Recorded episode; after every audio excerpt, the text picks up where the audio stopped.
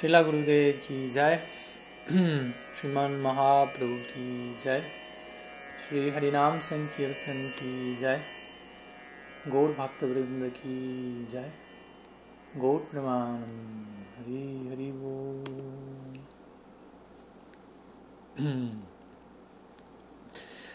Bien.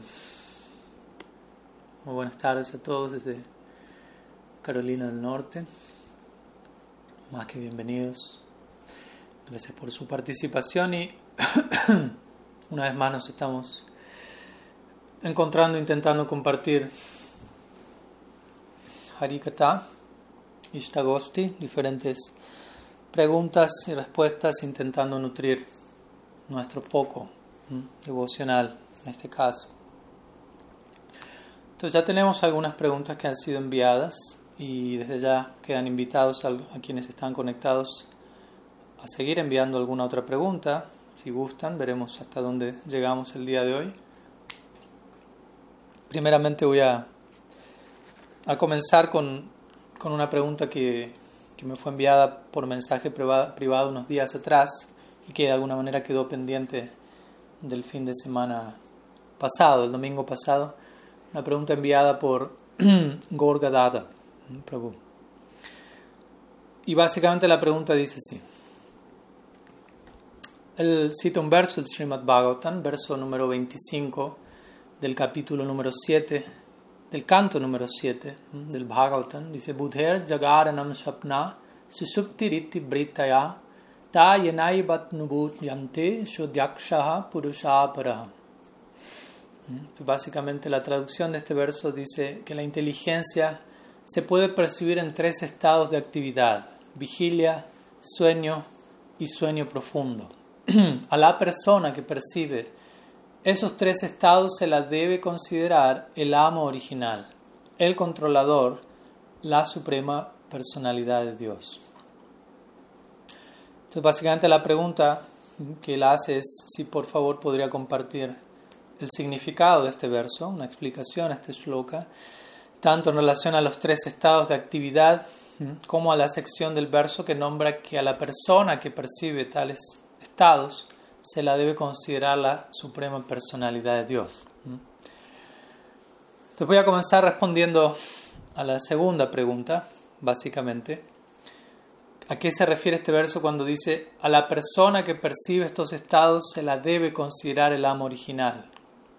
el ser supremo, etc. Quiere decir que cualquier persona que percibe eso se vuelve Dios o es Dios o Dios es aquella persona que en verdad percibe esos tres estados por encontrarse más allá de ellos. Y obviamente la respuesta sería la segunda opción. Aquí no se está refiriendo a alguna persona que percibe esos estados se vuelve el supremo o es el supremo, sino el supremo es quien se encuentra en una posición tal, ontológicamente hablando, en su misma constitución, que él es el que puede percibir ello. Cuando decimos que el Supremo, el Bhagavatam principalmente se refiere a Paramatma. En este verso, si analizamos el sánscrito, lo cual siempre es de ayuda, la última línea dice Sadhyakshaha Purusha Para. Adyaksha dice, se refiere al supervisor. Adi Aksha. Aksha significa ojos y Adi Aksha es aquel que con sus ojos lo contempla todo desde arriba, el supervisor. En otras palabras, Paramatma, el aspecto de, del ser supremo que está principalmente ligado a los acontecimientos que se dan en, en, relación a Maya Shakti y Jiva, y Jiva Shakti. Que esa es la idea de Dios que la mayoría de nosotros tenemos, como hemos hablado más de una vez. Mientras que Bhagavan nos habla de algo por encima incluso de eso de alguien únicamente, exclusivamente moviéndose dentro de la esfera de la constelación de su Swarup Shakti, no vinculado directamente a este mundo ni a las almas bajo la influencia de este mundo, etc. Entonces, este verso se refiere a Paramatma. Generalmente, si la Prabhupada en sus traducciones, cuando se refiere a Krishna Dios utiliza mayúscula y vemos que en la traducción de este verso se utiliza la mayúscula, dando a entender con ello que la idea es ligada al ser supremo y no a una jiva en particular. Vishwanath Chakrabarti Thakur en su comentario a este verso confirma esta misma idea. Él dice Paramatma y él indica luego Purusha Para, que son las dos últimas palabras de este verso. Purusha Para, que quiere decir la persona, Purusha Para, suprema. Otra forma de decir Paramatma, el alma suprema, la superalma. Entonces dice la palabra Purusha Para se refiere a Paramatma y Paramatma es quien percibe estos tres estados. Entonces sería la primera parte, o sea, la respuesta a la segunda pregunta, pero considero primero responder esta, esta sección para poner más en contexto eh, lo que estamos viendo. Aquí me dicen que está un poco oscuro y no se ve mi rostro. Yo creo que mejor aún, arreglo de crisis. eh, quizás pueda bajando la, la cortina aquí. Aunque como digo, lo importante no es tanto ver rostros, sino escuchar. ¿Mm? Pero bueno, bajamos la cortina. Si alguien no estuvo de acuerdo con esta edición que acabamos de tomar, ahí pueden hablar con, con Gopinath Prabhu. Continuamos con la siguiente sección de la pregunta, que es ¿a qué se refiere este verso con estos tres estados de actividad? Vigilia, sueño y sueño profundo. Jagaranam, Swapna y Susupti. Jagarana se refiere a, vigilia, al estado despierto. Swapna se refiere al estado de sueño. Y Susupti se refiere a sueño profundo, donde uno duerme sin soñar. Entonces estos tres estados en verdad no solamente aparecen en este verso, se mencionan a, lo largo de todo, no solo de todo el Bhagavatam, sino de toda la literatura védica. Es una manera clásica de referirse a tres niveles de percepción uh, de la realidad desde este lado de la experiencia en el marco de las gunas. Por ejemplo, existe otro verso del Srimad Bhagavatam que aparece en, en la sección del Uddhava Gita, en el onceavo canto, cuando Krishna instruye a Uddhav, verso 20 del capítulo 25 allí. Similarmente, él define estos tres estados y los conecta con las gunas. Sri Hari Bhagavan dice allí, Sattvat Jagaranam Vidyat Rajas Swapnam Adiset Praswapam Tamasajantos Trishu Santatam. Aquí interesantemente vamos a ver que no solo se conecta cada uno de estos tres estados con las gunas, sino que se habla de un cuarto estado, Turiya. Entonces aquí Bhagavan dice, Sattvash Jagaranam Vidyat. Entonces, ha de entenderse que el estado de Jagarana o de estar de vigilia, tal despierto, alerta, proviene de la modalidad de la bondad, Sattva. Sattva principalmente se caracteriza por esta noción de inteligibilidad, de la capacidad de estar presentes en, el momento actual y, estar en contacto con lo que realmente es, básicamente. Estar alerta, si se quiere. Rajasa Sapnamadiset. El sueño, en donde uno está descansando y soñando mientras uno duerme y sueña, Rajasa, tiene que ver con Rajoguna. el cual tiene que ver con una situación que no necesariamente representa la realidad y hay toda una agitación producto de una experiencia eh, ilusoria. ¿no? En, parte se, liga a las gunas, vemos por este lado. ¿no? Eh, por el lado de estar soñando y uno está viviendo una realidad paralela que no es la realidad última. Y Rayas tiene mucho que ver con esto, con esta agitación que nos distrae y nos crea otro tipo de, de lente para contemplar la realidad. Y luego, Praswapan tamasayantos, y el sueño profundo, Praswapan, también llamado en el verso anterior um, Susupti, que se refiere a dormir sin soñar, está ligado a tamasa, tamaguna, en este caso en relación a en la profunda influencia de la ignorancia. Muchas veces hay letargia, hay inercia, hay inconsciencia, etc. E interesantemente la última línea de este verso dice Turiyam Trishu Santatam. El cuarto estado, Turiya, en el cual estamos interesados, eh, trasciende estos tres, básicamente. Se encuentra por encima de estos tres y por eso es llamado Turiya, que significa el cuarto. Y hay más versos en el, en Bhagavatam al respecto. Por ejemplo, hay un verso que, viene luego del Brahmar Gita, que estamos estudiando en, estos tiempos, como ustedes saben. Luego toda la canción de Sri Radha, la Bejoro, Uda finalmente se, se logra componer, luego de estar boquiabierto durante verso tras verso. Y él comienza a, a, comentarle, transmitirle a las gopis el mensaje que Krishna les envía. Eso lo vamos a ir viendo obviamente al cierre de nuestro ciclo también del Brahma Gita, pero aquí damos un breve tráiler. Entonces en el verso 31 del capítulo 47, Krishna habla de manera filosófica, abstracta, aparentemente entregando un, un discurso metafísico, pero las gopis leen este mensaje desde otro lugar, con su, con su ojo de suprema netra, con el ojo del prem, y como hablamos el otro día, Shabbat, lenguaje indirecto. Parece que Krishna dice una cosa, pero las gopis entienden mucho más que ellos. Pero bueno, el verso en sí dice, Krishna habla allí, estando compuesto de conciencia pura o conocimiento, el alma es diferente de todo lo material y no está implicada en el enredo de las modalidades de la naturaleza. En otras palabras, las gunas no logran tocar a la jiva. Mm. La experiencia de Maya implica que yo creo que entro en contacto con la materia, mm. pero en verdad en ningún momento estoy experimentando directamente la materia, solamente estoy viviendo la experiencia, experimentando la experiencia que creo que estoy teniendo en relación a la materia, así como el agua no puede mezclarse con el aceite. Mm. Y si pensamos que eso es así, eso se conoce como Maya, básicamente, ilusión, hechizo, delirio, locura, etc. Y luego el resto del verso dice, podemos llegar a percibir el alma a través de las tres funciones de la naturaleza material llamadas vigilia, sueño y sueño profundo. Entonces vemos que esta noción de estos tres estados de actividad, como queramos llamarlo, eh, se encuentra presente a lo largo del Bhagavatam en varias secciones. Y como digo, más allá de esta noción general, en este último verso las gopis interpretan otra idea. La palabra atma puede referirse al alma, pero la palabra atma, como mencionamos más de una vez, puede referirse a, muchas cosas. Cuerpo, mente, incluso Krishna. Atma Atma, el alma de todas las atmas. Entonces, las gopis interpretan Atma como Krishna. Y Krishna les está diciendo a las gopis, yo ciertamente soy experimentado por todas ustedes a través de todos los diversos estados mentales en los que ustedes se encuentran.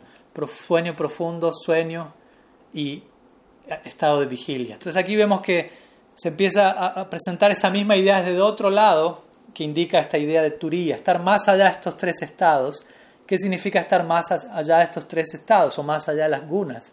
Implica que no hay experiencia alguna, que hay quietud total, que hay un tipo de, de, vivencia tal como la que se experimenta en Brahman, sin variedad, sin movimiento. Sabemos que al menos para los Gaudiya Vaishnavas, esa no es la perspectiva última. Entonces, ¿qué forma toma ese estado, esa actividad interna, una vez que se trascienden estos tres estados, las tres gunas, e incluso una vez que se trascienden nociones como Atmananda o Brahmananda? ¿Qué ocurre en Swarup Shaktiananda, Bhaktiananda? Entonces, esto es lo que, por eso cito este verso, porque aquí se empieza a entregar esa noción a través de cómo las gopis interpretan esta idea. En el Garuda Purana también hay un verso similar que se refiere a este Turiya, que significa este cuarto estado, por encima de las tres gunas. Eh, relacionado aquí en el Garuda Purana habla de lo, en relación a los yogis, que trascienden las gunas, pero obviamente también es aplicable a las gopis, quienes son en última instancia las yoginis últimas, definitivas.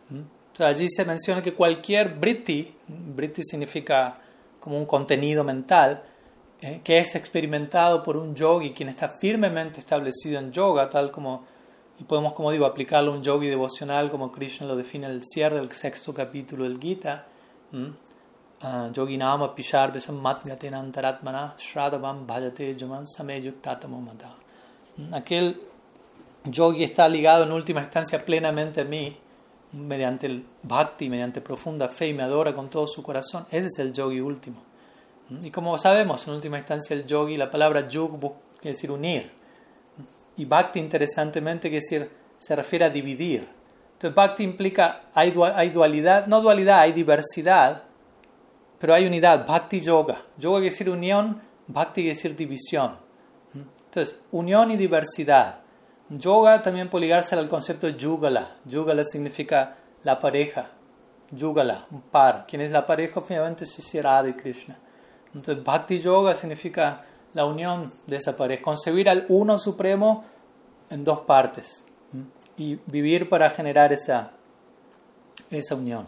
Entonces, volviendo al verso del Garuda Purana, dice: cualquier contenido mental o britti que es experimentado por un yogi, quien está firmemente establecido en yoga, en los tres estados de vigilia, sueño y sueño profundo, exclusivamente se encuentra relacionado a Chuta, a Krishna.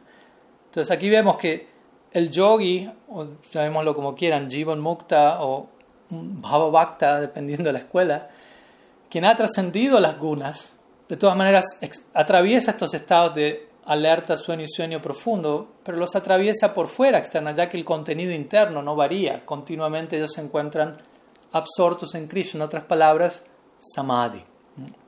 Turya, este este, este cuarto estado que se menciona en las escrituras, Turiya, o el cuarto, se refiere a lo que llamamos samadhi, trance, profunda meditación, fija, completa, sama, dimahi, plena concentración, ininterrumpida, Aitukya Pratihata. En el Gopal Tapani Upanishad también existe esta noción, Turyatita Gopala, Turyatita Gopala. Turyatita quiere decir el cuarto es Gopal. Entonces, más allá de Tamas, Rajas, Sattva, más allá de estos, tres estados, como dijimos, Jagarana, Swapna, Susupti, como queramos llamarlo, Turyatita Gopal, se encuentra Gopal en la cuarta dimensión, en el Samadhi del Bhakti Yogi.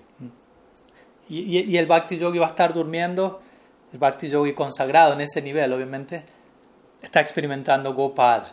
En su estado alerta, Gopal. Sueño profundo donde no hay sueños, donde uno no sueña y uno se despierta y no sueña nada, Gopal.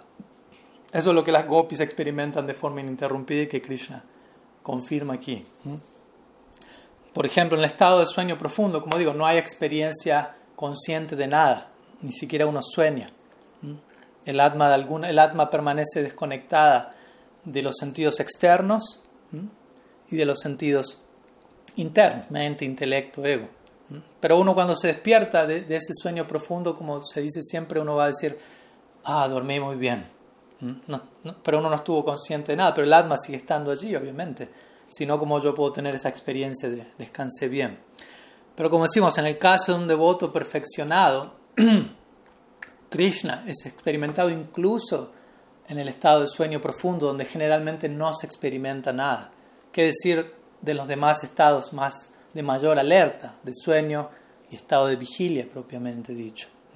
Entonces esta condición se encuentra más, más allá de estos tres, se, se manifiestan dentro de estos tres, pero al mismo tiempo los trasciende, y eso es lo que menciona el verso que citamos hace un rato de, del Srimad Bhagavatam, eh, ¿cuál de todos? Bueno, uno de ellos, sí, el verso 11, 25, 20, que dice, el cuarto estado, Turiya, ¿no? atraviesa, ¿no? penetra los tres primeros y los trasciende al mismo tiempo. ¿no? En otras palabras, este Turiya, este cuarto estado, Vishuddha Sattva, Samadhi, no está limitado por la condición de alerta, sueño y sueño profundo, rayas, sattvas, tamas, pero se manifiesta en cada uno de esos momentos. Externamente el devoto está durmiendo, externamente el devoto está alerta, pero internamente la experiencia se mantiene siendo la misma en, un sentido, samadhi. Entonces, en el caso, como digo, un devoto perfecto, Krishna es experimentado incluso en sueño profundo. Samadhi o absorción transsensorial, transcognitiva, digámoslo así. Por ejemplo, sí, básicamente esa sería la idea. ¿no? En el estado alerta de vigilia en este mundo, los sentidos externos están activos, los sentidos internos están activos.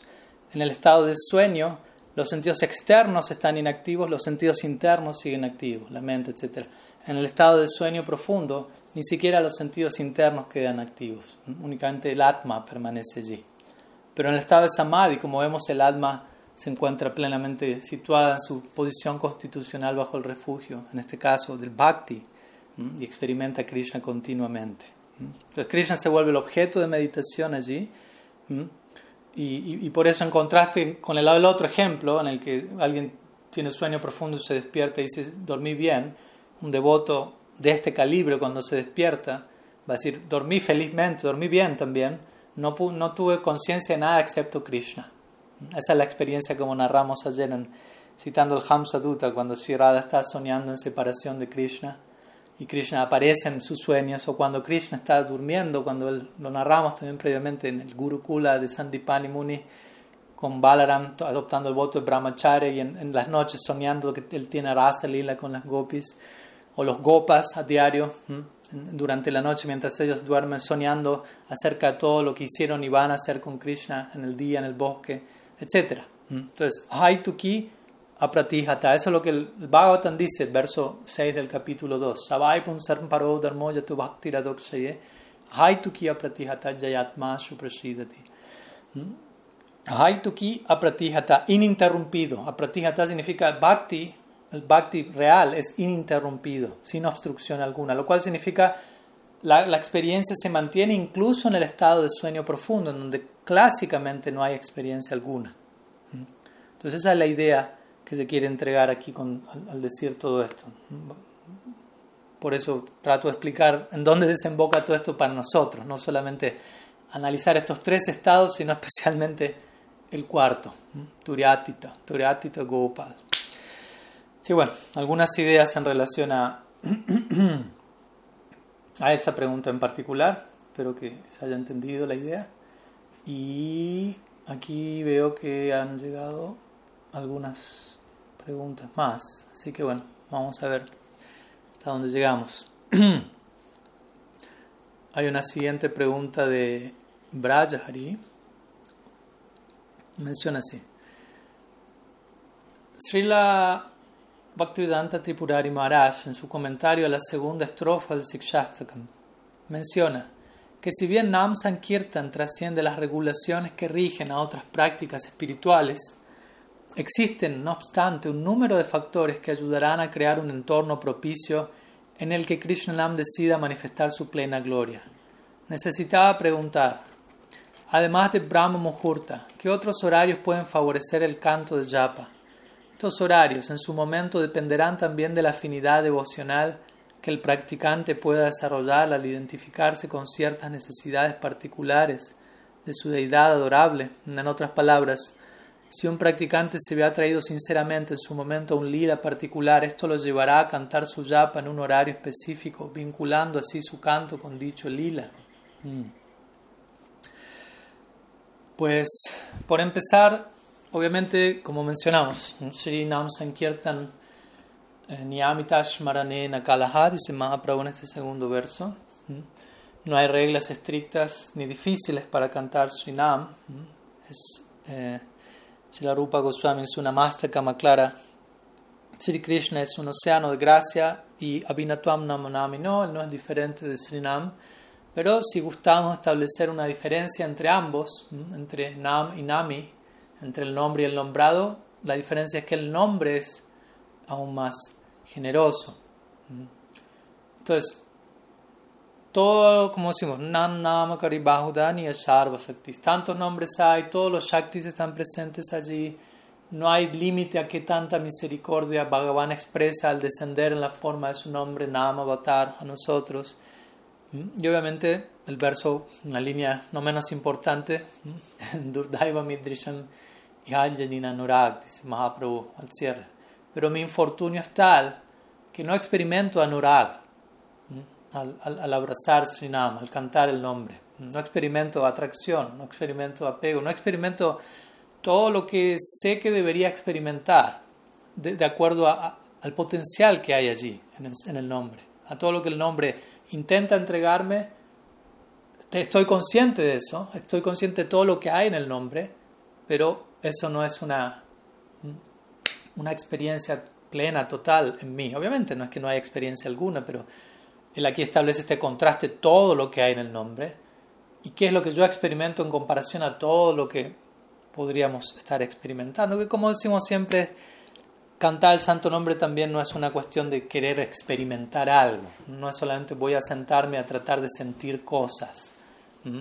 Como el otro día compartimos una idea que es eh, más que tratar de, eh, de, servir para tratar de sentir algo, o en este caso sería de cantar, que es uno de los aspectos del, del, del, seva, del bhakti, para sentir algo, deberíamos tratar de sentir algo para poder servir. Deberíamos tratar de, de, de llegar a, a, las conclusiones internas apropiadas, a los sentimientos, a las emociones debidas, de forma que la conclusión sea cómo me ofrezco en servicio de mejor manera. Kimkara. Mahaprabhu dice en el quinto verso, Kimkara. Esa es la única pregunta que tenemos para hacernos, dice Prabhupada. ¿Cómo puedo servir? Esta es la única pregunta a presentar al Sri Guru. ¿Qué hago? Kim Kara. Así se traduce la palabra sirviente, Kim Kara. ¿Qué hago? Esa es la disposición de un sirviente. ¿Cómo me dispongo? ¿Cómo me consagro de manera más íntegra y auténtica? Entonces, el punto es que, obviamente, toda potencia está en Srinam, pero como Mahaprabhu indica en este segundo verso, en cierta etapa de la práctica uno todavía no tiene la gran capacidad de extraer ese potencial y por lo tanto hay una sana lamentación de por medio. Y por lo tanto va a haber ciertas recomendaciones para uno tener en cuenta a la hora del canto. Ahora la pregunta se dirige principalmente en la dirección a horarios del día y demás, y, voy a abordar ese punto, pero también quisiera aclarar que cuando se menciona esto, cuando mi Guru Maharaj menciona esto en su comentario, este verso, de que hay un número de factores que ayudarán a crear un entorno propicio para que Srinam decida manifestar su plena gloria, no es que principalmente se está refiriendo a un horario del día.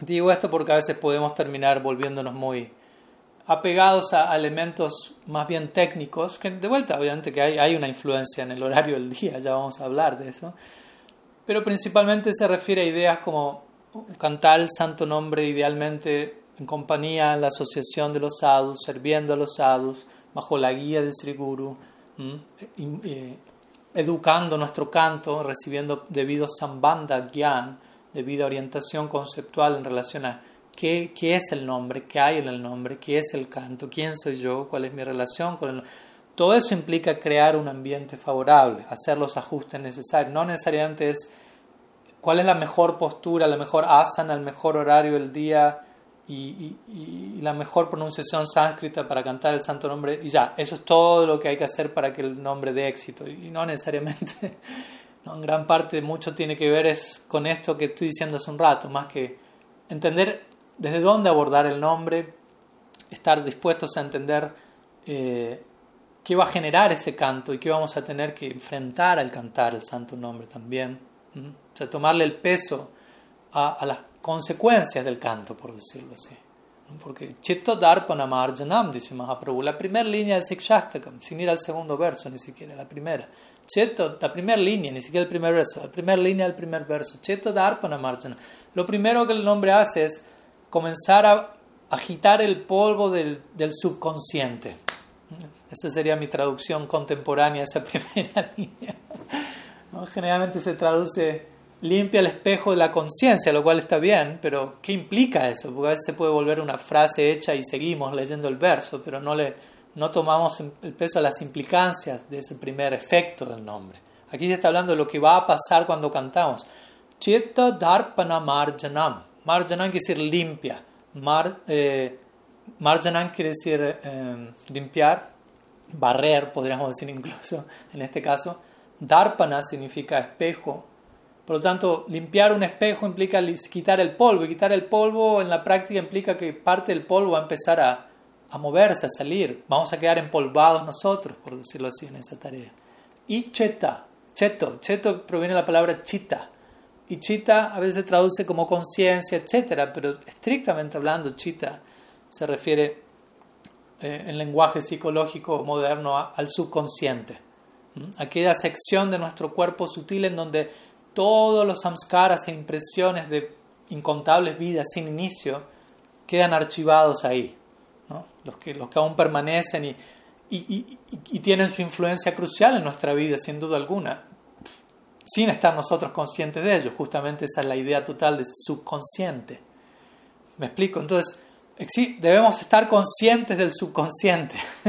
debemos tener presente que existe algo llamado subconsciente, que no está en la primera plana, que no lo estamos viendo de manera explícita, pero que probablemente está informando todas nuestras acciones por detrás, o desinformando, dependiendo cuáles sean esos samskaras.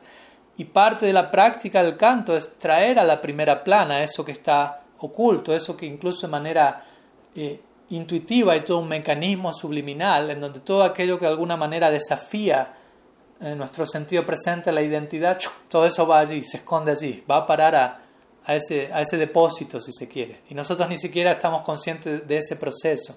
Entonces a través del canto empezamos a a barrer en esa dirección, a atraer ese polvo que está guardado a que se vuelva algo más eh, ¿cómo decirlo?, presente en nuestra atención.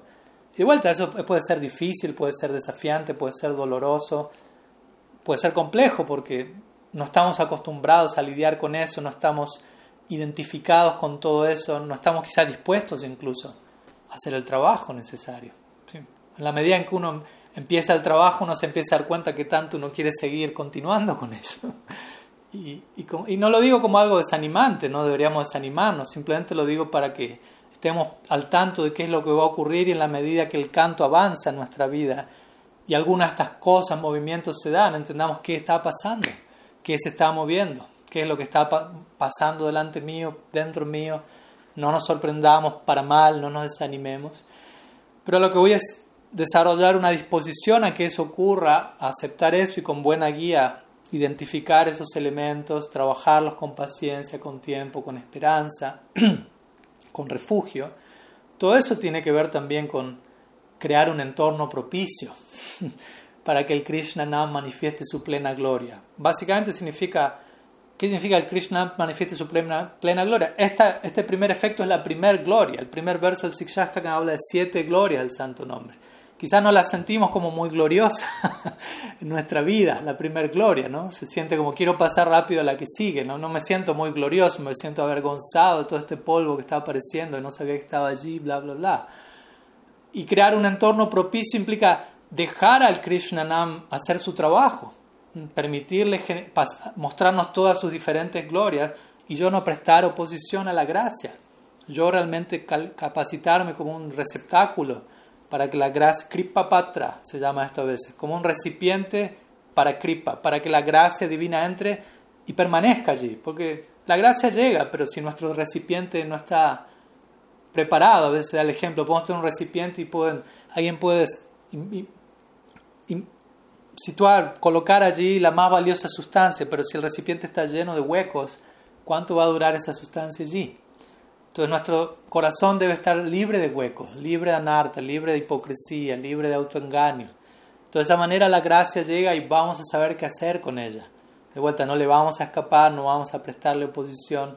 Y para mí todo esto es una manera mucho más sustancial de hablar de qué significa crear un entorno propicio para que Srinam manifieste su plena gloria, más que decir a qué hora me levanto, en qué punto cardinal apunto a la hora de cantar japa, eh, que de vuelta son detalles que podemos hablar de eso, pero no dejan de ser algo secundario en relación a este tipo de cosas. Y a veces un énfasis excesivo en lo otro termina volviéndose un escape y una evasión de esto otro, que sí o sí debemos tener presente como sadhakas progresivos. Entonces, dicho eso, eh, obviamente Brahma Muhurta es el horario más auspicioso del día para cantar, cuanto más temprano mejor cuanto más el día avanza, el entorno se va tornando de más sádvico a más rayásico a más tamásico y, y en la medida que nos estemos en la posición de Turilla, como hablábamos hace un rato, en la cuarta etapa, nos vamos a ver afectados por las cunas y creo que todos tenemos experiencia de ello. Entonces, básicamente, de vuelta, otros horarios, cuanto más cerca al Brahma Muhurta, mejor, por decirlo así. Pero de vuelta, hay que ser práctico, cada cual tendrá su, su dinámica en su día a día y verá qué arreglos hace, pero también es importante estar consciente de estos detalles y en la medida que uno pueda hacer un esfuerzo consciente por, por tratar de, de meditar en, en, esos momentos auspiciosos. Y luego en relación a la última pregunta, si un practicante se ve a traer un lila en particular, si eso lo va a llevar a cantar su yapa en un horario específico, vinculando su canto con dicho lila, no necesariamente, o sea, puede ocurrir, obviamente en esos casos yo creo que ya estamos hablando de algo muy avanzado, porque como digo, ¿no? ¿qué significa habernos atraído un lila en particular? ¿no? Hasta un punto, eso no es, no es un chiste. Podemos creer que estamos atraídos a un lila en particular y no necesariamente eso sea así. Es importante estar abiertos a ese punto, no dar por sentado que si siento una atracción a algo, inmediatamente eso es genuino. Pues si yo compruebo, me siento atraído a este lila, pero todavía aún me siento atraído hacia toda otra serie de cosas que no tienen nada que ver con el mundo del lila. Estoy atraído a este lila de Krishna, pero estoy atraído a estas 10.000 variedades del samsara aún. Entonces, más bien ahí me tengo que cuestionar desde dónde va mi atracción a ese lila. Entonces, es un punto importante. Si la Bhaktisiddhanta Sarvai Thakur diría, ¿qué significa lauliam, lobha? Aquella codicia que representa el adhikar o la, elegibilidad para uno transitar el sendero de Raga Nuga Bhakti. Loba Laulyam, codicia, significa que ya no tengo codicia por nada de este mundo. Y tengo codicia por servir a Krishna en un humor en particular, siguiendo el humor de los Brajavasis. Pero para que esa codicia sea realmente sustentable y genuina, tengo que observar cómo anda mi otra codicia, por decirlo así, si es que anda, si es que no anda, etc. Entonces yo diría que la mayoría de los practicantes eh, hasta un punto deberían aventurarse en ese tipo de ideas porque puede terminar siendo más bien un tipo de, de ciencia ficción mental, de, algo imaginativo que hasta un punto tiene un alcance y que puede terminar siendo de vuelta un, un escape a, un cheto darpana marjanam como lo que expliqué hace un rato. Más bien uno preguntarse qué, tan, qué tanto abracé esta idea de Chetu Darpana Marjanam con todas sus implicancias, que es la primera gloria al santo nombre, y qué tanto estoy queriendo llegar a, no sé, Purnam, Brita, Swadanam, Pratipadam, lo que fuere, a las últimas glorias sin haber atravesado todos los túneles previos, todos los círculos de fuego previos. Pero sí, obviamente, si un devoto tiene el adicar debido, puede puede quizás sentir esa inspiración de cantar Harinam en ciertos horarios, pero ligados a un lila en particular, pero tampoco es que va a ser así necesariamente, o que tiene que ser así en cierta etapa, no necesariamente. Generalmente no suele darse así, o más bien diríamos, generalmente los sadhus avanzados cantan japa en Brahma Muhurta, pero también muchos sadhus cantan santo nombre todo el día. Entonces ni siquiera piensan, bueno, voy a cantar en este horario, en este horario, porque no hay horario en el que no estén cantando, básicamente. Y incluso cuando no están cantando chapa, ya estando hablando de sados muy avanzados, no quiere decir que ellos necesitan sentarse a cantar japa para conectar con el lila que corresponde con ese periodo horario. Ellos externamente pueden estar haciendo tantas otras cosas, ocupados en seva, atendiendo a Thakurji, a la edad, lo que fuere, e internamente van a estar sirviendo en su Siddha Swarup, en su forma espiritual paralela interna en ese lila en particular. Entonces, de vuelta, no es blanco-negro, una, una, regla fija. Pero como digo, este último criterio se aplica realmente a Vaishnavas muy exaltados y, y, es importante no tomarnos estas ideas a la barata, ¿no? y tomarles el peso debido porque son algo tan glorioso que constituye nuestra meta alcanzar, que no queremos en, lo absoluto hacer de, algo, de eso menos de lo que es. ¿Mm? La tendencia es hacer de las cosas menos de lo que realmente son. Y justamente queremos generar el samskara opuesto, queremos aprender a valorar y apreciar eso por todo lo que es, entendiendo incluso que nunca vamos a llegar a plenamente dimensionar qué es eso, nuestro ideal último. Pero un buen comienzo es no abaratarlo, por decirlo así, y tratar de si la Maharaj diría incluso en su, en su estilo único, yo no voy a precipitarme en la dirección más elevada, más bien voy a tratar de no avanzar en esa dirección, de manera que Krishna se vea obligado a arrastrarme a mí en esa dirección. Y cuando Él me arrastre de esa forma, ahí voy a entender que, que Él quiere eso y que eso es bendecido y genuino. Pero por mi propia cuenta no voy a tratar como de, de imponer mi voluntad allí. Una forma de, de, dar a entender la idea, obviamente. ¿no? no es que aparece el guru y uno va a salir corriendo para escaparle a la gracia, a menos que mi guru me salga corriendo y me arrastres, ahí voy. Hay que entender a, qué punto va él ahí también. Bien, algunas ideas sobre este punto. Seguimos con la próxima eh, pregunta. A ver. La siguiente pregunta es de Valeria, Valeria Rakakni. Dice así. ¿Podría contarnos el significado del mantra Jaya Radha Madhava? ¿Representa algún pasatiempo? Mm, bien, me, imagino que la pregunta tiene que ver con la canción de Bhakti Thakur, Jaya Radha Madhava, ¿sí? Kunja Bihari Gupi Janavalava Giri Bharadari Nandana Braja Janaranjana Jamuna Tira Vanachari. Técnicamente hablando no es un mantra, ¿no? porque mantra tiene que ver con una cierta métrica y una cierta estructura. Jayarada Madhava es un, kirtan, una composición, una canción, si lo queremos decir en lenguaje eh, occidental. No es tanto un mantra. Un mantra tiene que ver más con. Hay diferentes formas de mantra, obviamente. Si es en sánscrito, se conoce como shloka. Si es en bengalí, recibe otro nombre. Pero en este caso hablamos más bien de kirtan, una, una canción.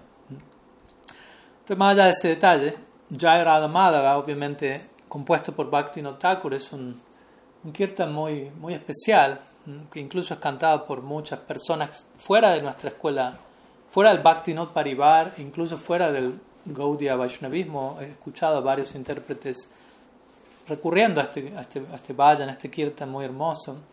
Si la Prabhupada en particular era muy, se veía muy atraído a este kirtan, todas sus clases él comenzaba cantando Jai Radha Madhava, prácticamente sin excepción alguna. Antes de cada una de sus exposiciones de Harikata, Srila Prabhupada solía, solía cantar Jai Radha Madhava de manera muy emocional, muy intensa. Entonces la pregunta es, ¿representa algún pasatiempo? Y sí, la respuesta es sí. Eh, no solo uno, sino que interesantemente toda esta canción en, la publicación O mi amigo, obviamente sí está al español, obviamente pueden conseguirla, un libro, pequeño libro escrito por Bhakti-Abhay Ashram Maharaj, discípulo hawaiano de Srila Prabhupada, quien recibió sannyas de mi Guru Maharaj, y escribió ese libro en parte en conjunto con mi Guru Maharaj, en donde él habla acerca de, de Srila Prabhupada, dice, de, su afinidad interna, del mundo interno, explorando la vida interna de Srila Prabhupada, en cuanto a su afinidad con Sakya Bhav, y allí se encuentra también interesantemente, eso lo digo como un referente para aquellos que quieran estudiar más en detalle, hay una explicación que Prabhupada mismo da a Jayarada Madhava, allí. ¿Por qué? Por, qué digo esto también? Porque algunas personas mencionan, bueno, Prabhupada estaba, no tenía afinidad con Sakya Rasa, tenía afinidad con Madhurya Rasa y la, la, razón, dicen ellos, es porque él cantaba siempre Jai Radha Madhava. Y la canción glorifica a Radha Madhava, Radha Krishna, por ende se encuentra en Manjari Bhav. Pero En realidad es una explicación un tanto simplista. ¿Por qué? Porque como digo, Jai Radha no solamente habla de Jai Radha sino habla de todo Braj. ¿no? Nos entrega toda la concepción de Brindavan en la medida que el Kirtan progresa. Vamos brevemente a analizarlo, no en detalle porque tomaría mucho tiempo. Y, y en, el, en, el, libro que les acabo de mencionar a mi amigo se encuentra esa explicación también, así que les recomiendo conseguirlo. Entonces, Jaya Radha Madhava. Obviamente, Bhaktivinoda Thakur comienza glorificando a Radha y Krishna, también esa es su afinidad personal, Manjari Bhav, el Kamala Manjari. Entonces, él glorifica, Jai, Jai significa toda gloria, toda victoria, Sri Sri Radha Madhava. Radha Madhava es un nombre típico con el que se, el aspirante se dirige a Sri Radha y Krishna, un nombre de Krishna muy ligado a, a su romanticismo con Sri Radha. Madhava tiene que ver con con muchas cosas, con Madhu, con, con, la primavera, con el concepto de néctar, de miel, de amorosidad, etc., de intoxicación, en amor divino. Entonces, Jai Radha Madhava Kunja Vihari. Kunja Vihari significa, Kunja se refiere a bosque, en Brindavan, recordemos, nos encontramos en Braj, y Vihari significa pasatiempo, básicamente, que ejecuta lilas en, en, los, en los bosques de Brindavan que, disfrutas, que, se deleitan, Shishira además se deleitan ejecutando diferentes lilas en los kunjas y en los nikunjas, los bosques y en los, los bosquecillos aún más pequeños, por decirlo así, son los nikunjas, son como recámaras dentro de un, de un bosque más, un poco más grande. Entonces, obviamente, sí, de manera explícita se dirige más al concepto de Madhurya Bhav. Luego, la segunda línea dice, Jai राधा माधव कुंज बिहारी Gopi jana balava giri baradhari aquí se empieza a ampliar el espectro gopi jana balava balava se refiere a amado y gopi jana se puede interpretar de dos formas gopi significa gopi se refiere a las damas pastoras de Braj y jana quiere decir personas entonces cuando alguien dice gopi jana es otra forma de decir gopis de hablar en plural las gopi llanas, las gopis. Entonces, amado de las gopis.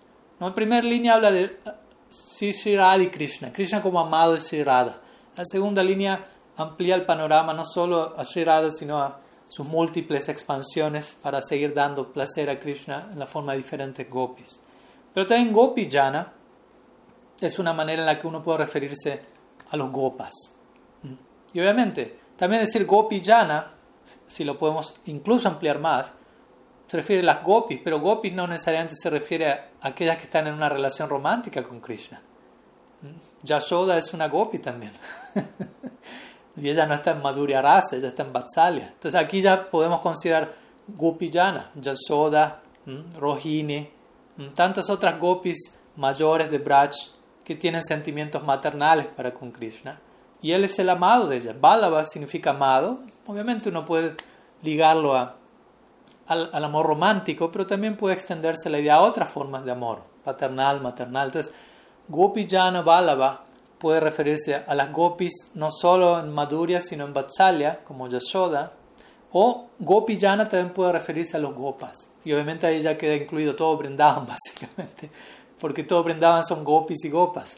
Y cuando decimos gopas, ya empieza a entrar en escena allí Vatsalya por el lado paterno, como Nanda Maharaj y otros, Upananda, etcétera, sacas en los diferentes grupos, dasas, dasya rasa, sakya rasa.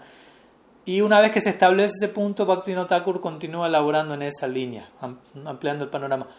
Gopi Jana Balava Giri Bharadhari. Giri Bharadhari. Entonces,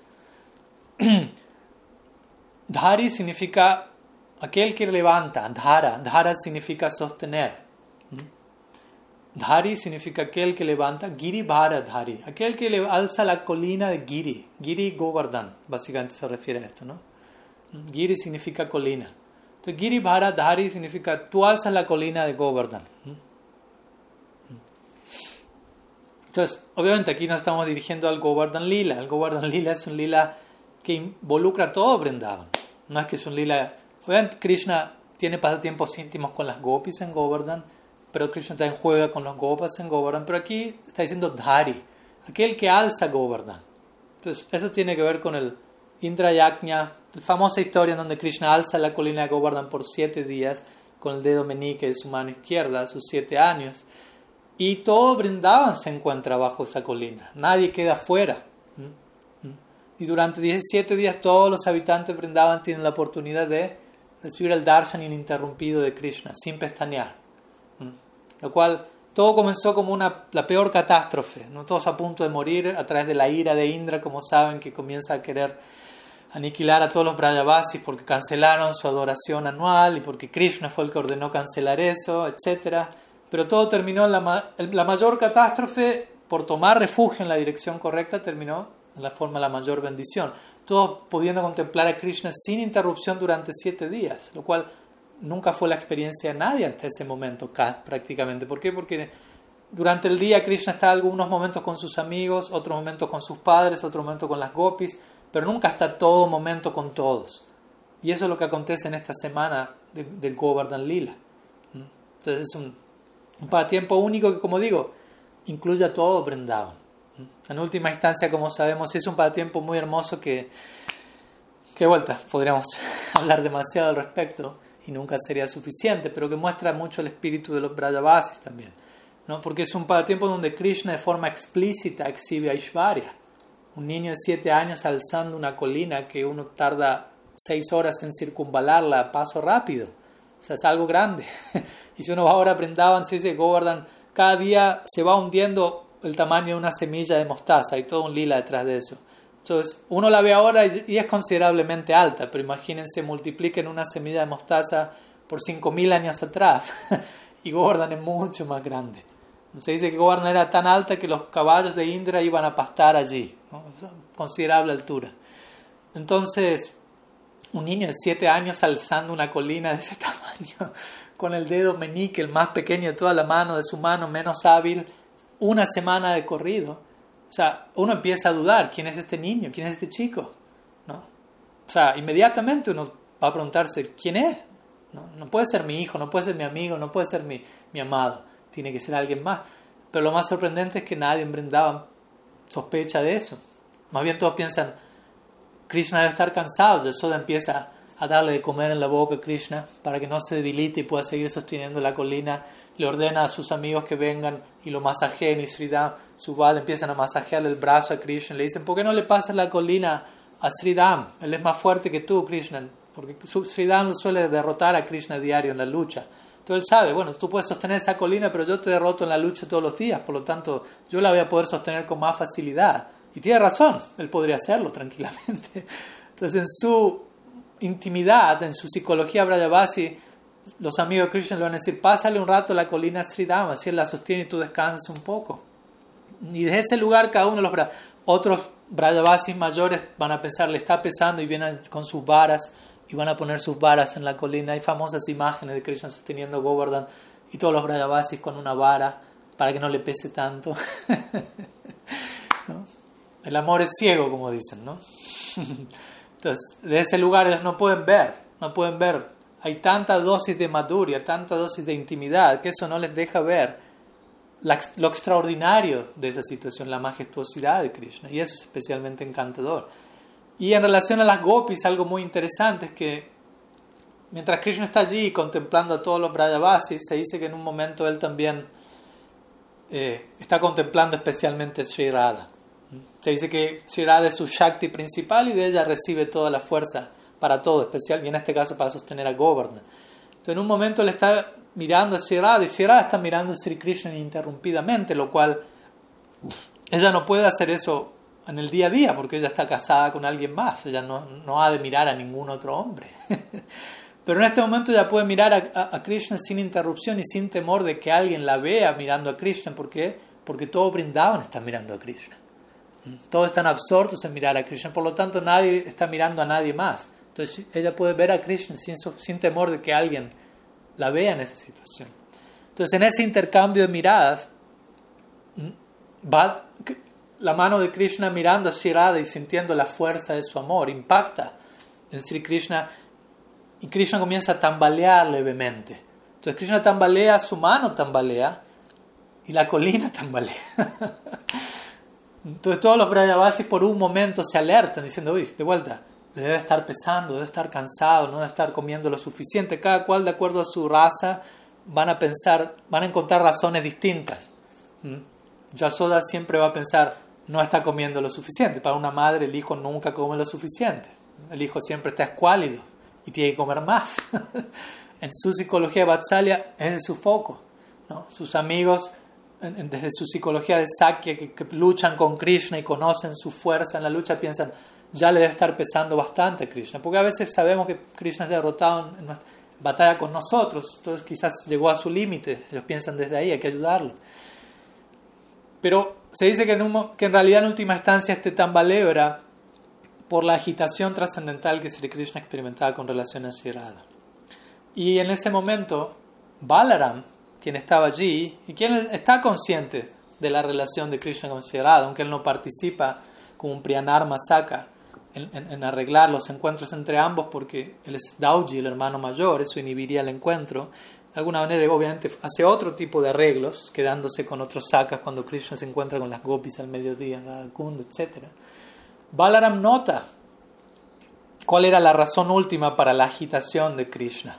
Y era, ah, mira, contemplar a Sierrada y Balaram llega a una conclusión interesante. Le dice, todo este Govardhan Lila, no se lo dice a Krishna en voz alta, pero mentalmente le transmite el mensaje si tú organizaste todo este Govardhan Lila únicamente para mirar a Shirada ininterrumpidamente por una semana, me doy cuenta de eso. Y es en ese momento donde Krishna baja sus ojos avergonzado y mira hacia abajo como diciendo, me agarraste, quedé capturado. Y esa es la, hay una famosa deidad de Krishna llamada Balaji, en donde, en donde Krishna está alzando Govardhan y sus dos ojos están mirando hacia abajo. Entonces, esa deidad en particular, muy famosa en, en, en Brindavan, representa ese momento ligado al Govardhan Lila, donde Balaram se da cuenta de lo que es el, el trasfondo último de todo el Govardhan Lila.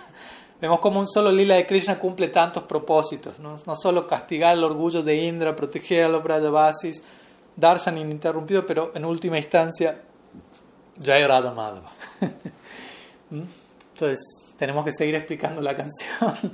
La tercera línea dice Yashodanandana Braja Janaranjana. Entonces Yashodanandana significa aquel que es la alegría de Yashoda o el hijo de Yashoda. Nandana significa aquel que da ananda a Yashoda, pero Nandana también se traduce como hijo, dando a entender un hijo da alegría a su madre. Entonces ahí el foco es de manera explícita en relación a Vatsalya. Y luego dice Braja Jana Ranjana. Ranjana tiene que ver con placer, deleite. Y Braja Jana, recordemos, Jana era personas y Braja significa Braj, Brindavan. Entonces Braja Jana es otra forma de decir Braja Vasis, de manera genérica. Todos los Braja Vasis, tú eres el quien da placer, quien deleita todo Brindavan. Entonces nuevamente vemos que el foco no es exclusivamente en una dirección. Y la última línea dice Yamunatira Bananchari. Yamuna Tira, Banachari. A orillas del río Yamuna, Yamuna Tira, Banachari. Tú te mantienes caminando. Por los bosques, Bana, Chari significa caminar. Entonces tú caminas en los bosques a orillas del Yamuna. Lo cual nuevamente puede ligarse a pasatiempos románticos con las gopis o también puede ligarse a pasatiempos de Krishna con los sakas a orillas del Yamuna. Entonces, esa sería básicamente una explicación encapsulada de este Kirtan de Bhakti Thakur Jai Radha Madhava, que como vemos es muy es justamente una, versión encapsulada de todo el Braja Lila, todo Brindavan está allí, todos los pasatiempos, aunque obviamente no se menciona uno tras otro, pero todas las implicancias y todos los sentimientos y emociones están allí presentes. Así que es un, un kirtan muy, muy bello y muy, muy recomendado de poder invocar cuanto más uno pueda. Shira Thakur Bhaktivinoda Ki Jai. Bien, sigamos. Veo que hay una, dos, tres, tres preguntas más. No sé si llegaré a todas, pero bueno, vemos hasta dónde llegamos y en todo caso veremos cuándo continuamos. Ah, aquí una pregunta de la madre Bhuvaneshwari. Dice, me gustaría hacerle una consulta en relación a los aspectos relativos de la cultura védica principalmente a que los hallazgos arqueológicos de piezas y diferentes obras literarias no concuerdan con los lapsos cronológicos, fuera de la jurisdicción del lapso temporario de Sriman Mahaprabhu en adelante. No concuerdan con los lapsos cronológicos que uno escucha dentro de nuestra tradición. Teniendo en cuenta que la realidad presentada por el Bhagavatam y los diferentes acharyas es una realidad eterna y puede manifestarse en diferentes momentos, y si bien estos detalles, nuevamente, son algo relativo que no desmerecen lo más mínimo el mensaje o la esencia de aquello recibido a través del Guru Parampara, me gustaría conocer su opinión al respecto y cómo abordar estos detalles. Hmm. Pues, en parte, mi respuesta está incluida en, en su pregunta, podríamos decir, en el sentido de que hasta un punto eso es importante, sinceramente, para, ya sea para, para el desarrollo de la propia fe de uno, así como para, para el intento por uno establecer la, la veracidad de la tradición en la que uno participa. Porque como usted menciona, existen ciertos elementos que, que son relativos en el sentido de que también son difíciles de comprobar. Por empezar, por ejemplo, uno puede ser uno, Krishna vino a este mundo 5.000 años atrás. El Bhagavatam fue hablado 5.000 años atrás, aproximadamente. El Bhagavad Gita de forma similar. Ahora el punto, ¿cómo uno, un, académico contemporáneo que somete todo este tipo de declaraciones a un cierto procedimiento de comprobación de los hechos a nivel historicidad, ciertos análisis, cómo logra abordar algo que se da 5.000 años atrás? Vemos que generalmente no existe, no, no hay manera de corroborar eso en términos... Eh, contemporáneos de cómo las cosas se suelen corroborar, aunque interesantemente para la mayoría de las personas en el mundo la figura de Jesucristo, por ejemplo, históricamente hablando, eh, es real, pero al mismo tiempo uno no puede corroborar la existencia de una figura dos mil años atrás, porque no hay, de vuelta, no hay registro como lo hay. Con esto no estoy negando que él existió para nada, simplemente estoy diciendo que que interesantemente en algunos casos se acepta algo más que, otros casos, aunque también en esos casos no hay una forma de comprobar la existencia de esa persona como uno suele comprobarlo todo hoy en día en términos científicos, académicos, etc. Pero vuelta, para nosotros eso no quita que eso no fue real, porque obviamente uno analiza, como mi Guru Maharaj diría en relación a Krishna, por ejemplo, ok, Krishna apareció 5.000 años atrás, y a veces hay devotos que intentan como establecer que Krishna existió y está la columna de Heliodoro que estaba en India y que hay una moneda de varios miles de años atrás en honor a Vasudev y otros citan las rocas que se encontraban bajo el océano en relación al puente de, que, se, que se estableció para cruzar Lanka en el Ram Lila. Y hasta un punto, obviamente son hallazgos interesantes, no los desmerezco, pero hasta un punto pueden terminar de, de establecer ¿no? la realidad es última. Y la forma en la que a nosotros nos interesa establecer eso no es algo meramente histórico, sino algo que impacte en lo más profundo de nuestra conciencia. Entonces, desde ese lugar necesitamos encontrarnos con alguien eh, convertido, digámoslo así, cuya vida haya quedado transformada en relación al, al, amor por Dios. Por ejemplo, otra, estando en, Nueva Jersey, cuando compartimos una clase con Danur Maharaj, mencionaba esta idea, por ejemplo, el cristianismo, una de las formas más intensas en que se esparció, fue cuando luego de que Jesucristo partió y quedaron algunos de sus discípulos, y muchos de ellos eran forzados a abandonar su fe con la amenaza de ser matados si no lo hacían.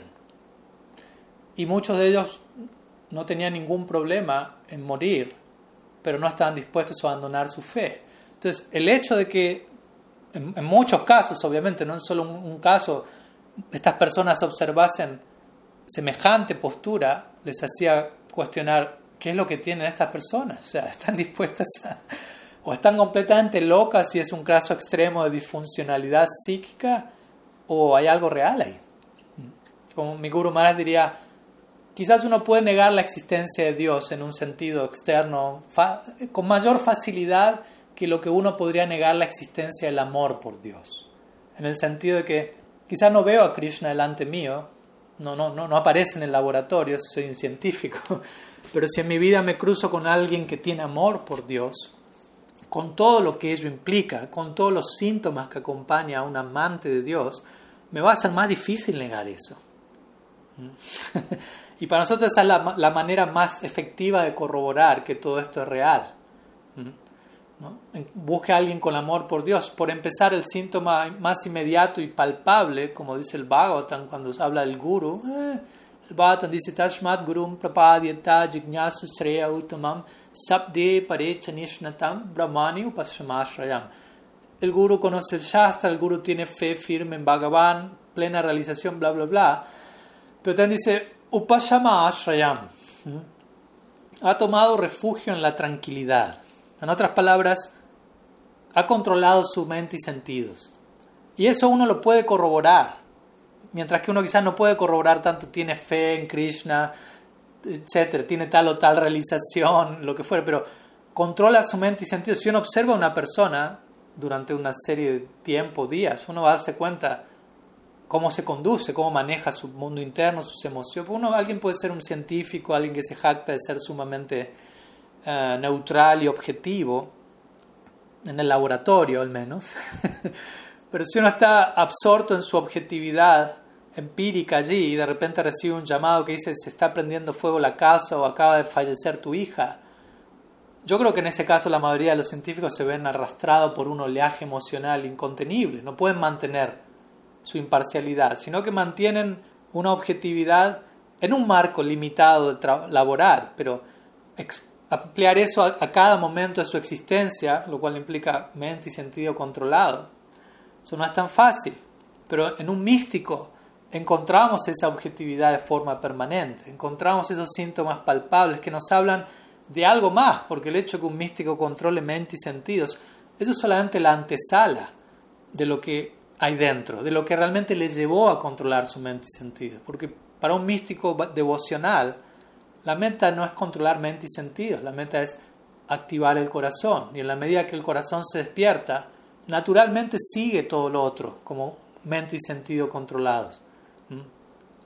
Vairagya Ninja Bhakti Yoga, Vairagya Vidya Ninja Bhakti Yoga. Al Bhakti Yoga le sigue Vairagya Vidya, conocimiento y renunciación. Prayojita, Janayati Asu Vairagyam, Janam Chayada Haitukam, dice el Bhagavatam. Lo mismo. Aquel que cultiva Bhakti por Bhagavan, conocimiento y desapego siguen como un subproducto. Entonces digo todo esto, ¿por qué? Porque de vuelta, a través de alguien con esos síntomas innegables, podemos, y esa persona me dice, todo esto surge a partir de mi devoción a Krishna. Desde ese lugar podemos corroborar Dios es real. Entonces mi Guru Maharaj diría, quizás no podemos comprobar la existencia de Krishna 5.000 años atrás de manera histórica, empírica. Podemos comprobar, como aquí menciona en la Madre Bhuvaneshwari, la existencia de Mahaprabhu 500 años atrás. Hay, hay una manera de históricamente corroborar eso. Y al analizar el, el ejemplo de Mahaprabhu, el amor, el prem que él exhibía, podemos corroborar Krishna es real. Krishna es tan real como el amor que Mahaprabhu exhibe.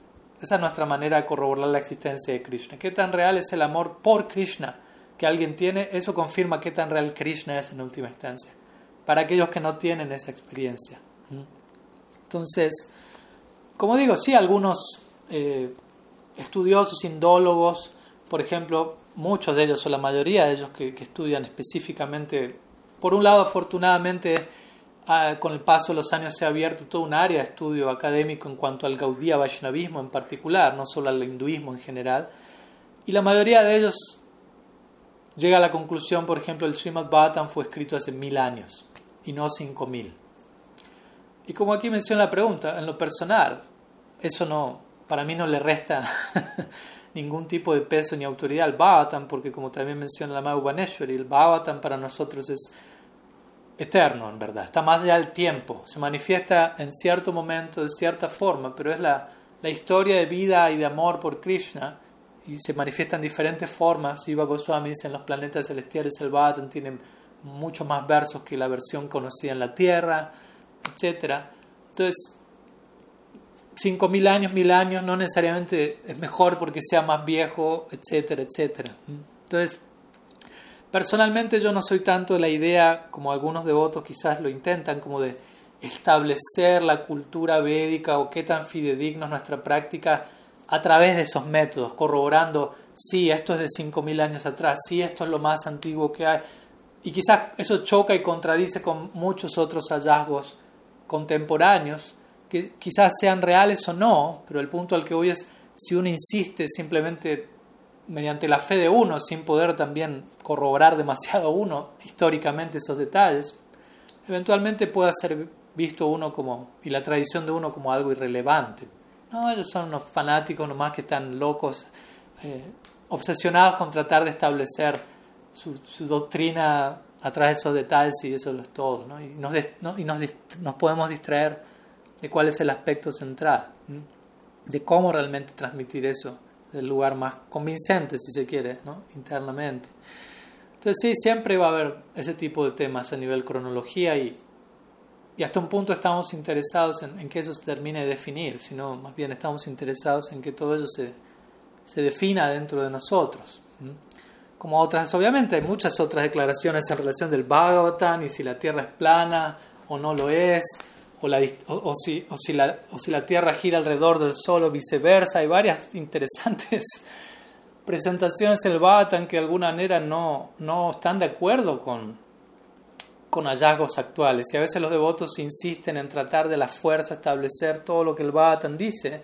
Pero el punto es que el Bhattan no es un libro de ciencia, así como ninguno de los demás tratados lo son, la Biblia y demás. Y a veces el error de varios practicantes es que intentan forzar eso en, círculos profesionales hoy en día y mostrar que el Bhattan es perfectamente acertado en términos científicos y en las distancias y pierden de vista cuál es el punto último del Bhattan. Ellos mismos como practicantes pierden de vista eso y piensan ah, el punto central del Bhattan es si la Tierra es plana o no o, no.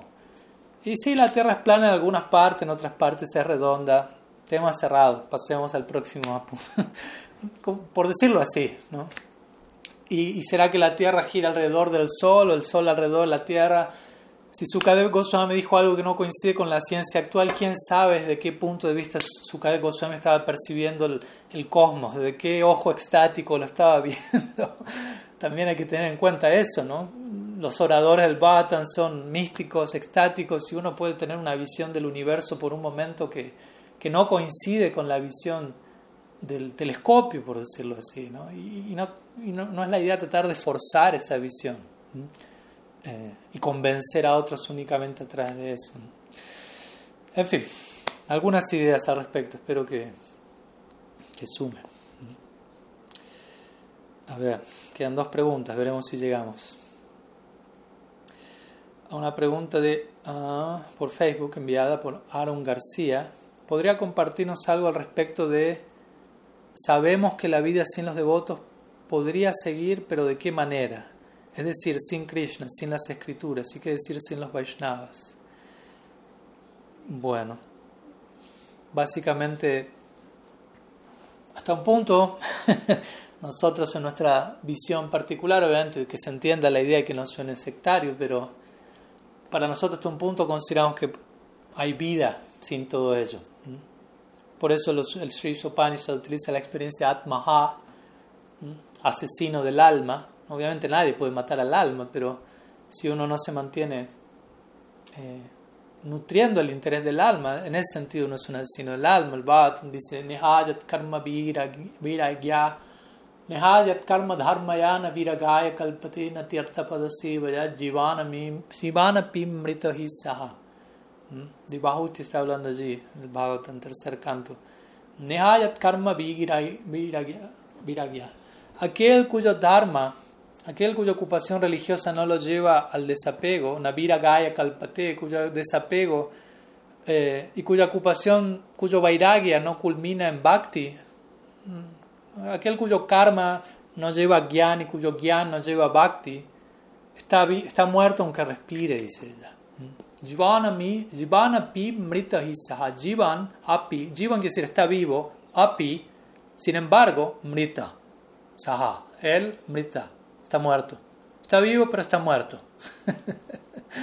En otras palabras, uno se puede ocupar en miles de cosas, dharma, karma, gyan, diferentes, ¿no? incluso elementos que los Vedas recomiendan, pero todo eso los Vedas lo recomiendan llevando a que todo desemboque en bhakti. Si ellos no desembocan bhakti, sigue sin atenderse de forma real, directa a la función del alma. Y en ese sentido, estamos muertos. Entonces, básicamente la idea es, que se entienda la idea, por favor. Eh, sí, para nosotros sin Vaishnavas no hay, no hay vida, porque vida es vida espiritual, decir vida espiritual es redundante y decir vida material es contradictorio, porque traten de analizar lo que cada palabra significa. vida es espiritual. Si yo retiro el elemento espíritu, no hay vida. La materia, por otro lado, es inerte. Entonces, ¿qué vida, ¿de qué vida hablo en ese caso? Entonces, ¿cómo seguir sin Krishna? No, no puedo seguir sin Krishna. Sin Krishna nada puede seguir. aunque uno intente hacerlo y aunque uno cree, crea que, lo, que, puede, que vive sin Krishna, que no existe Dios, que no hay nadie detrás, que yo mantengo y hago todo, pero estrictamente hablando, no es posible. Y el hecho de uno insistir en que eso sea posible justamente constituye lo que llamamos maya, que se refiere a un tipo de insistencia de mente, básicamente, a un tipo de falta de cordura, en donde vivo contrario a la realidad. E insisto en una fórmula en que las cosas deben ser que no, que no es y que no funciona, básicamente. Entonces, y para nosotros como Vaishnavas obviamente debemos tener esa, esa conclusión, ¿no? sin Krishna, como dice la pregunta, ¿qué decir de los Vaishnavas? ¿Mm? Y sin las escrituras, obviamente aquí se menciona también, todos estos elementos no, no, son nuestro pan de cada día, ¿Mm? nuestro sadhana, nuestro vayan, nuestro canto, nuestro estudio, nuestra asociación. O sea, retire todo eso por un día no lo haga, lo estoy diciendo hipotéticamente nomás, y uno vuelve, uno se transforma por completo, ni siquiera por un día, si, uno, si uno se voluntariamente se, decidiese a abandonar todo eso internamente y avanzar en la dirección opuesta, si uno voluntariamente diría voy a dudar de todo eso y a considerar mí, dentro mío que todo esto es una farsa, no se imagina dónde va a terminar uno, ¿no?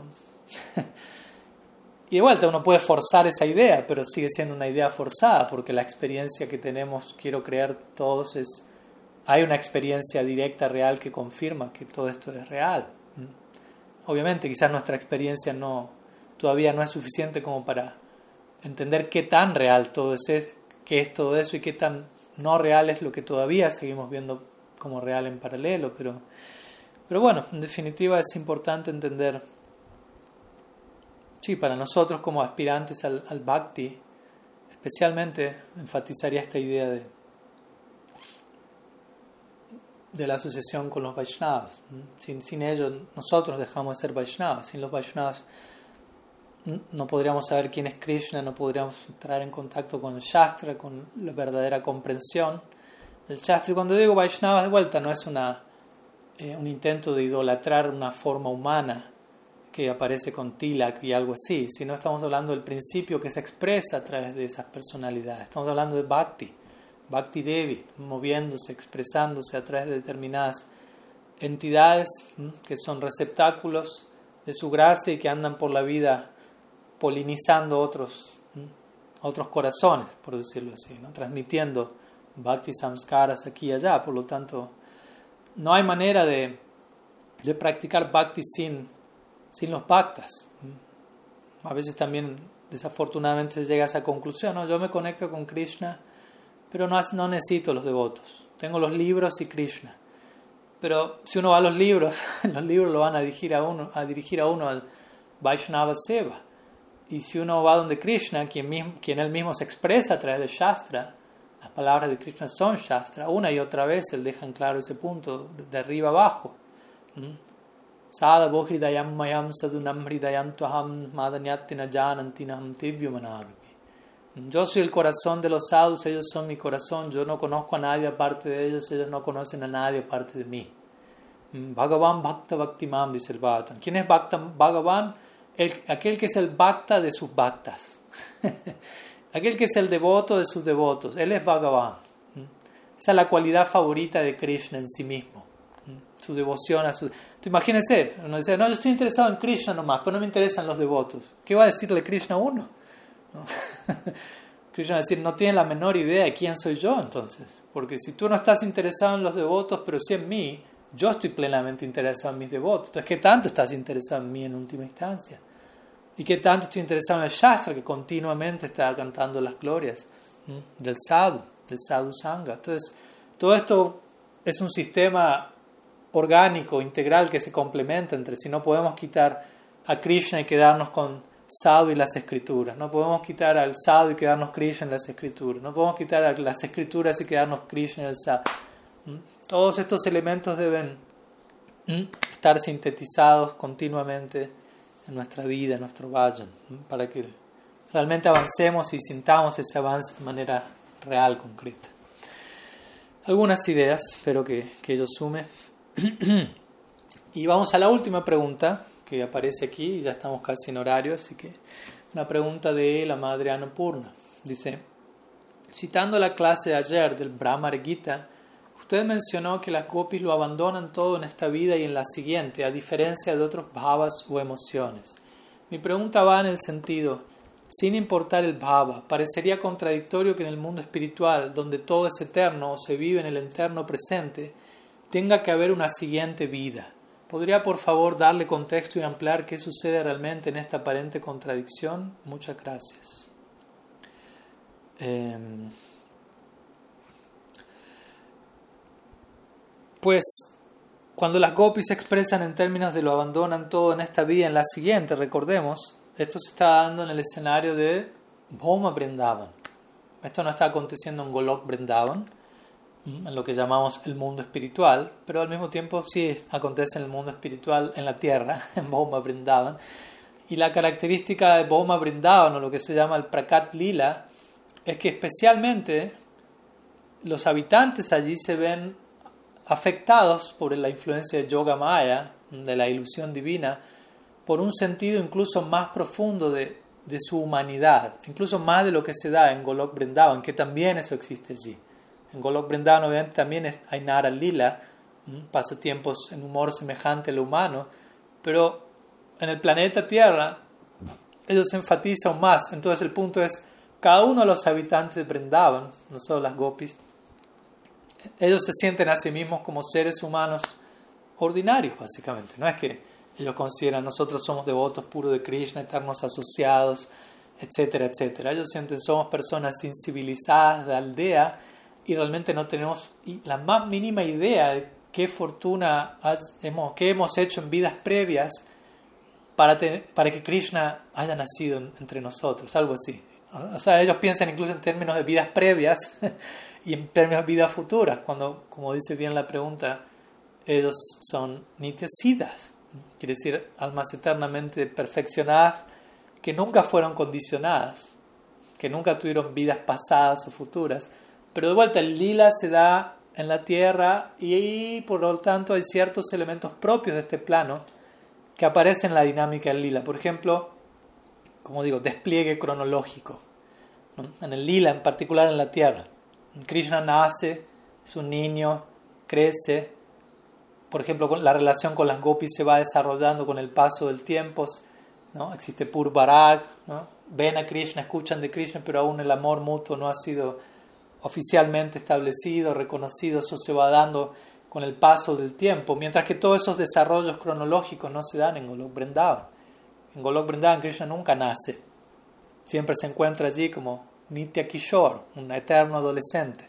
En este mundo ser un eterno adolescente no es tan favorable, pero a Krishna eso le resulta más que bien. Pero aquí en la tierra, Krishna nace del vientre de Yashoda, Krishna crece, Krishna aprende a gatear, aprende a caminar. Todo, todos esos elementos encantadores que acompañan la experiencia humana se vuelven aún más encantadores en relación a la experiencia semejante a la humana de Krishna. Krishna raya tikkakila sarvotama naralila. Tarabapu tanharasarup. Gopa vesha venukara navakisha natavara. Naralilar hayanurup. Dice Krishna Das. El lila de Krishna en forma humana es el más elevado de todos. Krishna Raya Tikkakila Sarva Utama Nara Lila. Este Nara Lila es el más elevado de todos. ¿Cuál es? Y él aparece Gopa Vesha Venukara Nava Kishan Natavara. Con forma, vestido como Gopa, flauta en mano, Venukar, Navakishor, un eterno adolescente, Natavara, el rey de todos los danzarines. Nara Lilar Hayanurup. Este lila, Nara Lila, es supremamente gozoso. Entonces, debido a esa influencia que se genera en el lila en la tierra, surge esta experiencia en los Prayavasis. Somos seres ordinarios, incivilizados, tenemos la fortuna por haber ejecutado quién sabe qué actos piadosos en vidas pasadas, Krishna está con nosotros. Y así como piensan en términos de vidas previas, en el caso de lo que hablábamos ayer en la clase del Brahmar Gita, algo piensa en términos de vidas futuras, considerándose de vuelta mujeres del mundo, ¿no? de este plano, o estamos transgrediendo el Dharma yendo más allá de lo que se espera de nosotras como esposas en la sociedad para encontrarnos con Krishna. Pero todo eso es la expresión del paraquía en el marco social del lila, y en donde ellas dicen estamos arruinando nuestro próximo nacimiento por ser esposas sin casta, etc. Es toda la apariencia que toma el lila en esa dinámica, pero no es que hay vida futura para ellas y vida castigo kármico por haber transgredido el Dharma. No hay transgresión del Dharma alguna, ya están expresando la cúspide del Dharma, para Dharma, prema Dharma. ¿Mm? Como dijimos hace un rato, Savai Punsam Paro Dharmo, dice el Bhagavatam. ¿Mm? ¿Cuál es el Dharma supremo para toda la humanidad? Savai Punsam Paro Dharmo, Yato Bhakti Radokshaye. Aquel a través del cual se le ofrece Bhakti a Krishna Adokshaya, aquel que está más allá de la mente y sentidos y Jayatma ti para que dicho bhakti satisfaga plenamente al yo, Haitukiya Pratihata. Debe ser libre de toda motivación separada y ser ininterrumpido, incontenible. Encontramos todos esos elementos en su máximo nivel en los Brajavasis, en las Gopis, en Sirad. Entonces, para Dharma, ese es el Dharma supremo. Pero de vuelta, en el lila eso toma otra forma, especialmente en la relación romántica, como decíamos ayer, que todo, en donde todo es a través del lenguaje indirecto. donde parece una cosa pero es otra. El amor se esconde continuamente. Esa es la, la, idea última. El amor se mueve de manera zigzagueante como una serpiente, es impredecible. No va a actuar como uno cree, no va a tomar la forma que uno cree que tiene que tomar no es algo que yo puedo controlar, es algo donde yo estoy por completo bajo control, encantado, subyugado por esa fuerza supremamente atractiva. Entonces, hasta un punto podemos explicar qué es el amor. En la medida que uno intenta explicarlo y que tenga pleno sentido, ya deja de tener sentido y se escapó por completo. Por lo tanto, podemos decir todo lo que decimos y hablamos bastante, como ustedes saben, se trata de decir mucho, pero todo eso que se intenta decir en Harikata, en Shastra, es intentando transmitirnos un vislumbre de todo aquello ilimitado que uno va a experimentar cuando uno realmente experimenta amor divino. Entonces todo lo que intento, poco que podemos decir, aunque sea mucho, sigue siendo poco, es un intento de animarnos a adoptar aquella práctica mediante la cual eventualmente uno termina cosechando el fruto del prem. Y una vez que llega allí va a poder entender, oh, de esto iba, ahora entiendo. Y, uno, y alguien que está allí va a encontrarse en la disyuntiva, decir, ¿cómo pongo esto en palabras ahora? ¿Cómo, ¿Cómo trato de transmitir mi experiencia al mundo? Porque las palabras son limitadas, el lenguaje en un punto es limitado a la hora de expresar algo como el prem. Pero de alguna u otra manera, Ikshati Nashabdat, dice el Vedanta. Acerca de lo, de lo trascendental no se puede decir nada, porque está más allá de las palabras. Pero también otra manera de interpretar ese aforismo es, no se puede decir nada, pero igual vamos a intentar decir lo más que se pueda, pero nunca se va a poder decir lo suficiente. Ananta kata, rasasya, dice Uddhav, ananta kata es ilimitado. Estamos hablando de, del ilimitado, por lo tanto no hay límite. Ananta shesh, ¿no? el aspecto de Vishnu con miles de cabezas que está abocado exclusivamente a hablar Harikata.